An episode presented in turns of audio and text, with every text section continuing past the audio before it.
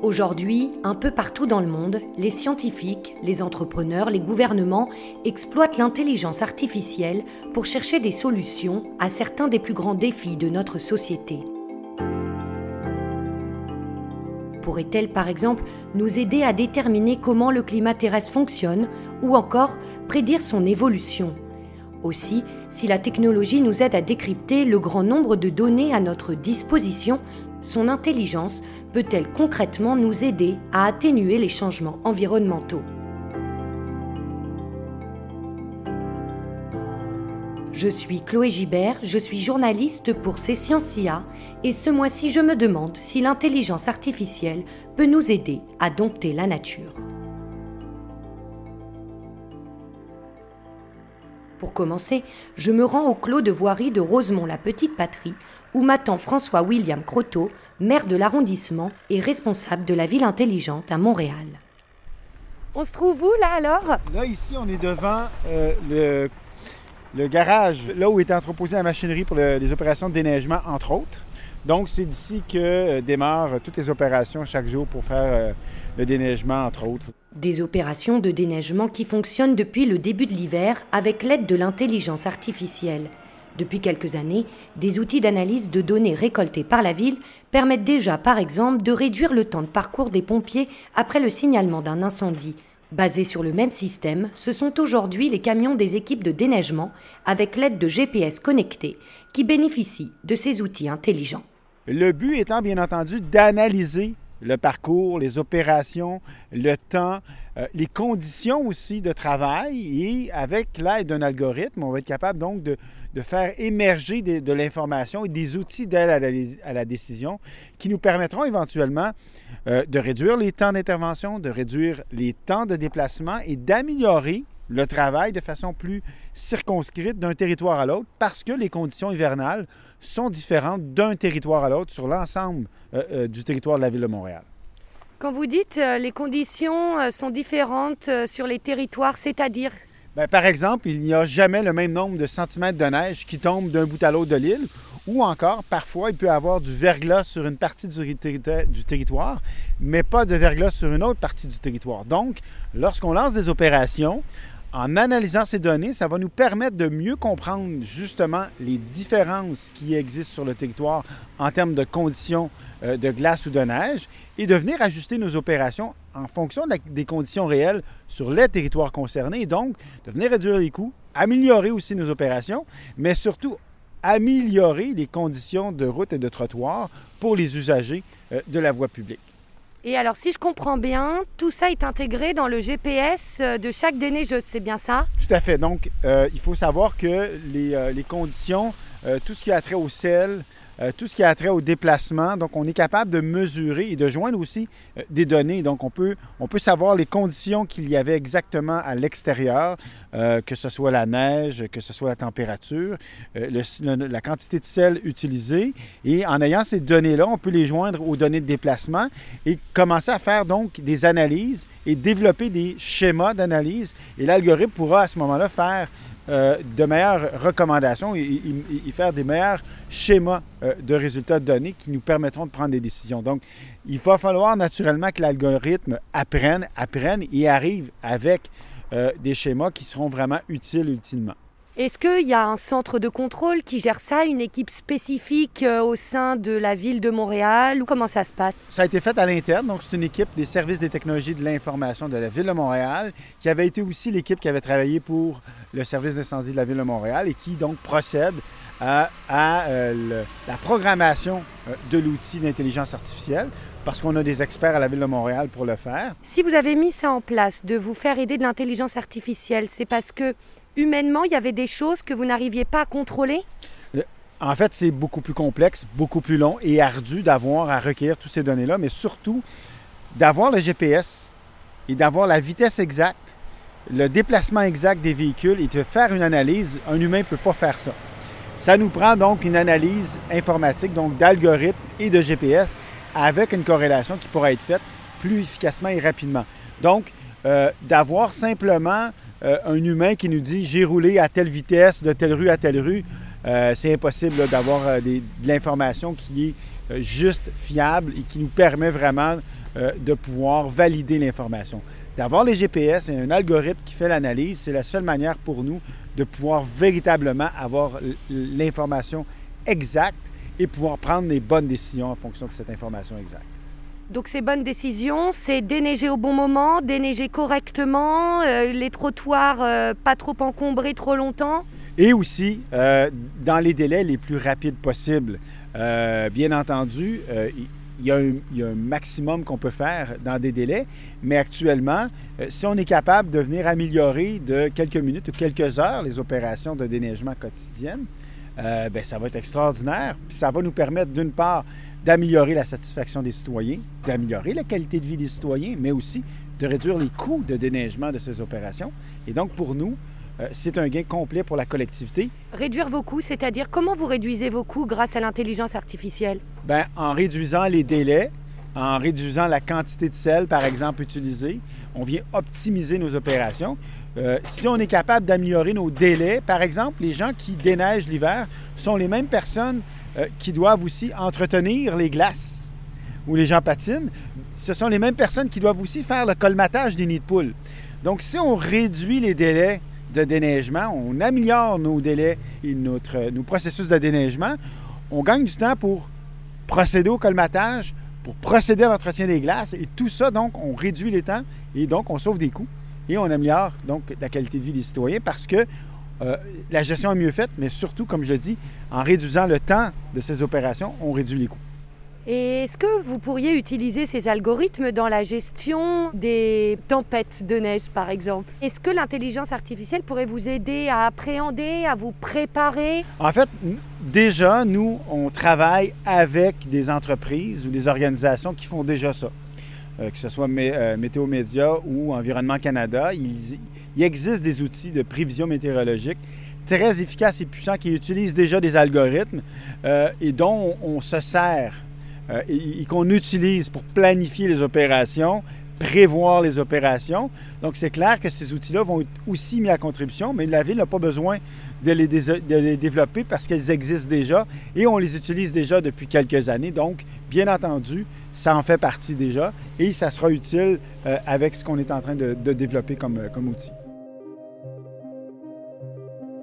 On vient de l'entendre, l'intelligence artificielle peut nous aider à mieux nous adapter au climat dans notre quotidien. Mais les algorithmes peuvent aussi nous aider à mieux comprendre les effets du changement climatique menée par Yoshua Benjo, directeur scientifique du MILA, l'Institut québécois d'intelligence artificielle, une équipe de chercheurs travaille actuellement sur la conception d'un site web interactif pour illustrer l'effet des futures inondations sur nos quartiers. Pour développer et entraîner les algorithmes d'apprentissage automatique au cœur de cet outil de visualisation, nous sommes tous invités à envoyer, via l'application ClimatePix, des images de nos maisons et de nos rues quand elles sont inondées.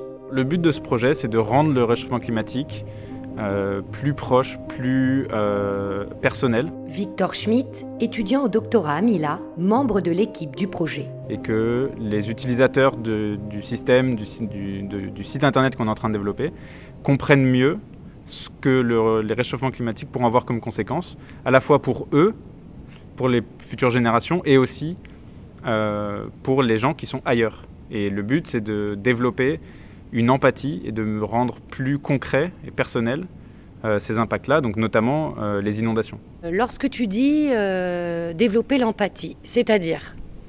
En fait, une des, un des éléments de recherche sur lesquels on se base, c'est que on a des preuves que les gens réagissent aux images. Les images, ça sert à quelque chose, ça change les comportements. C'est pas que euh, une affaire euh, euh, de chiffres, et c'est pas que une affaire rationnelle, mais avoir une connexion visuelle avec un événement qu'on nous, nous décrit, ça a un impact fort. Donc ça, c'est la première chose. La deuxième chose, c'est qu'il est important que ces, ces images-là soient, alors comme ils disent en anglais, relatable, donc ça veut dire que on doit pouvoir s'identifier au contenu des images. Et donc, une des choses que nous, on voudrait faire, c'est que si les événements euh, climatiques qu'on décrit, on pouvait les amener chez toi pour que tu vois ce que ça voudrait vraiment dire s'il y avait une inondation chez toi. ça permettrait aux gens de mieux comprendre, de, mieux se mettre dans les, dans les chaussures de quelqu'un d'autre, qui soit à l'avenir pour les futures générations vont avoir à vivre ce genre d'événement avec l'augmentation des, des, impacts des changements climatiques, soit les gens qui vivent déjà en fait ces augmentations d'intensité, de, fréquence des inondations par exemple. Et comment euh, vous procédez très concrètement? Alors, on utilise euh, donc de l'intelligence artificielle. Le but, c'est vraiment c'est de euh, la vision par ordinateur. Donc, le but, c'est de prendre une image et d'y appliquer un traitement pour en obtenir une autre. Et ce qui compte pour nous, c'est une photo à la première personne d'une rue, d'une maison, d'un lieu, ce qui va nous, par la suite, nous permettre de développer cette intelligence artificielle euh, dont le but est de pouvoir entrer une adresse dans Google Maps. Nous, on peut récupérer grâce à Google Street View, euh, si elle est disponible, une image de cette adresse et donc transformer une image de cette adresse à la première personne en une image d'inondation à la première personne. Donc c'est pour ça qu'on a besoin de ces photos euh, prises à la première personne et pas des photos aériennes par exemple.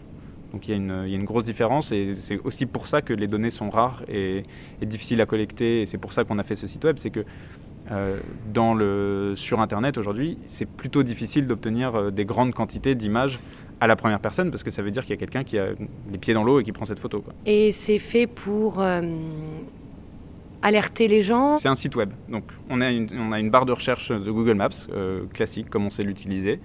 on tape une adresse. Et là, il se passe beaucoup de choses de notre côté. Mais côté utilisateur, la seule chose qui se passe, c'est qu'il y a un petit temps d'attente parce que les algorithmes sont un petit peu compliqués. Donc pendant ce temps d'attente, on présente des faits scientifiques sur les réchauffements climatiques, sur euh, les inondations par exemple. On peut montrer euh, des images qui auront été euh, faites à l'avance sur des, zones connues, par exemple à Montréal, dans le Vieux-Montréal, ou on peut imaginer d'autres endroits quelconques dans le monde ou au Canada. Donc ça, c'est une phase d'attente parce qu'il nous faut 5 ou 10 secondes pour obtenir le résultat. Mais pour l'utilisateur, une fois qu'il a rentré son adresse, il attend un petit peu et ensuite il a une image d'une inondation. C'est la seule chose qu'il voit. Et quel est le but? Et donc, grâce à cette euh, visualisation de son propre quartier, euh, d'adresses qu'on connaît, euh, on, permet aux gens de mieux comprendre ce qui va se passer. Et alors ensuite, le but, c'est vraiment de créer une ouverture émotionnelle et intellectuelle à ce moment-là pour proposer ensuite aux gens d'aller plus loin. Donc les, trois manières d'aller plus loin qu'on va proposer, euh, ce sera à la fois euh, de partager le résultat de cette expérience, parce que pour nous c'est important de permettre aux gens de partager leur, euh, expérience, leur, leur, émotion, ce qu'ils ont pu ressentir à ce moment-là, et pourquoi est-ce qu'ils pensent que c'est important de lutter contre le réchauffement climatique, pour pouvoir sensibiliser son entourage. On va aussi permettre d'en apprendre plus avec des liens vers des ressources externes. On n'a pas une vocation à, réinventer la roue et remettre toutes les données scientifiques qui existent déjà. Par contre, euh, ça peut être intéressant de donner des pointeurs vers d'autres ressources euh, pour en apprendre plus, pour mieux comprendre les phénomènes qu'on décrit. Et puis euh, vers des ressources qui décrivent ce qu'on peut faire. Parce que c'est important aussi d'avoir, de ne pas se retrouver un peu paralysé cette, devant cette vision un peu dystopique de son quartier sous l'eau, par exemple et de savoir ce qu'on peut faire pour lutter contre ça. Et donc euh, on va euh, pointer encore une fois vers des ressources parce qu'il y a plein d'organisations euh, diverses et variées qui font un très bon travail pour conseiller que faire contre les réchauffements climatiques. Et nous, on ne veut pas du tout réinventer la roue encore une fois. Et ce qui compte, c'est que notre, notre site, à travers cette expérience, à travers cette émotion générée par voir les adresses qu'on connaît inondées, par exemple, on veut que ce soit vraiment l'occasion de passer à l'action, d'apprendre, de partager, de sensibiliser son entourage. Et l'algorithme, il s'entraîne depuis combien de temps? Alors, on travaille depuis deux ans sur cette recherche. Euh, il faut comprendre que j'ai parlé d'inondation pour l'instant, mais euh, on travaille aussi sur la création de visualisation d'autres événements, comme les feux de forêt euh, et le smog, qui est une des conséquences de l'utilisation des énergies fossiles en grande intensité. Et donc, euh, on veut montrer euh, à la fois les conséquences du réchauffement climatique, mais aussi qu'est-ce que ça voudrait dire un monde où on n'arrêterait pas de consommer toutes ces énergies fossiles et qui euh, augmenterait en, smog, par exemple? Et est-ce que ça a bien marché? Est-ce que les gens vous ont envoyé beaucoup de photos? Alors, sur, sur Climate Peaks, on a eu quelques centaines d'images.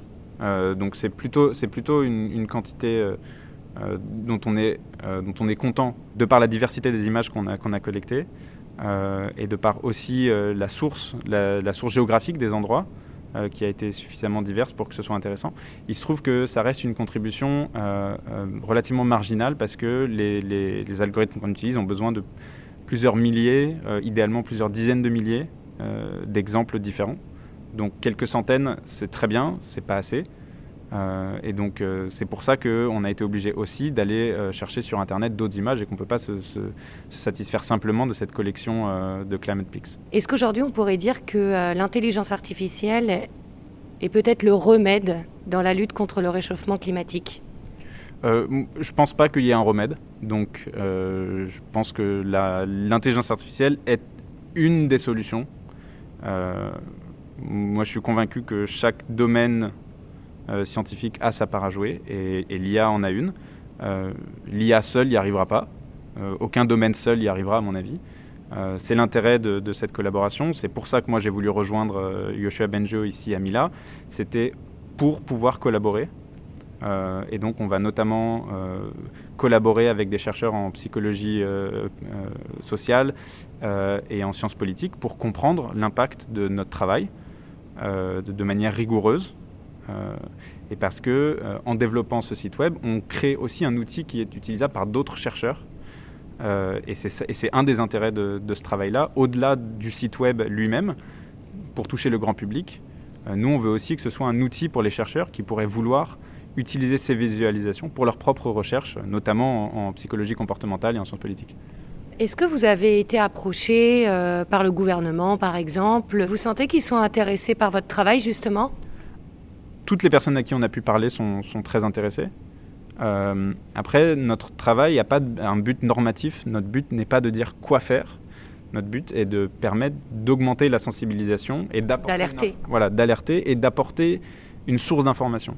Comme, euh, comme je disais tout à l'heure, le but c'est vraiment d'ouvrir une porte vers euh, plus d'informations ou plus d'actions. Le but, c'est vraiment la, sensibilisation et que, euh, en sortant de, cette expérience-là, on se dise Ok, maintenant je me bouge, maintenant je fais quelque chose. C'est pas à nous de dire, en tant que chercheur en IA, c'est pas à nous de dire quoi faire. Euh, il y a beaucoup de structures dont c'est le rôle. Alors il y a des structures gouvernementales, des structures activistes, il y a des structures internationales. Il y a, y a plein d'acteurs qui disent ce qu'ils pensent qu'il faut faire, mais pas nous. C'est pas notre rôle notre rôle à nous, c'est d'amener l'utilisateur vers ce choix-là. C'était un balado au cœur du climat et de l'IA, un docu écrit et réalisé par Chloé Gibert.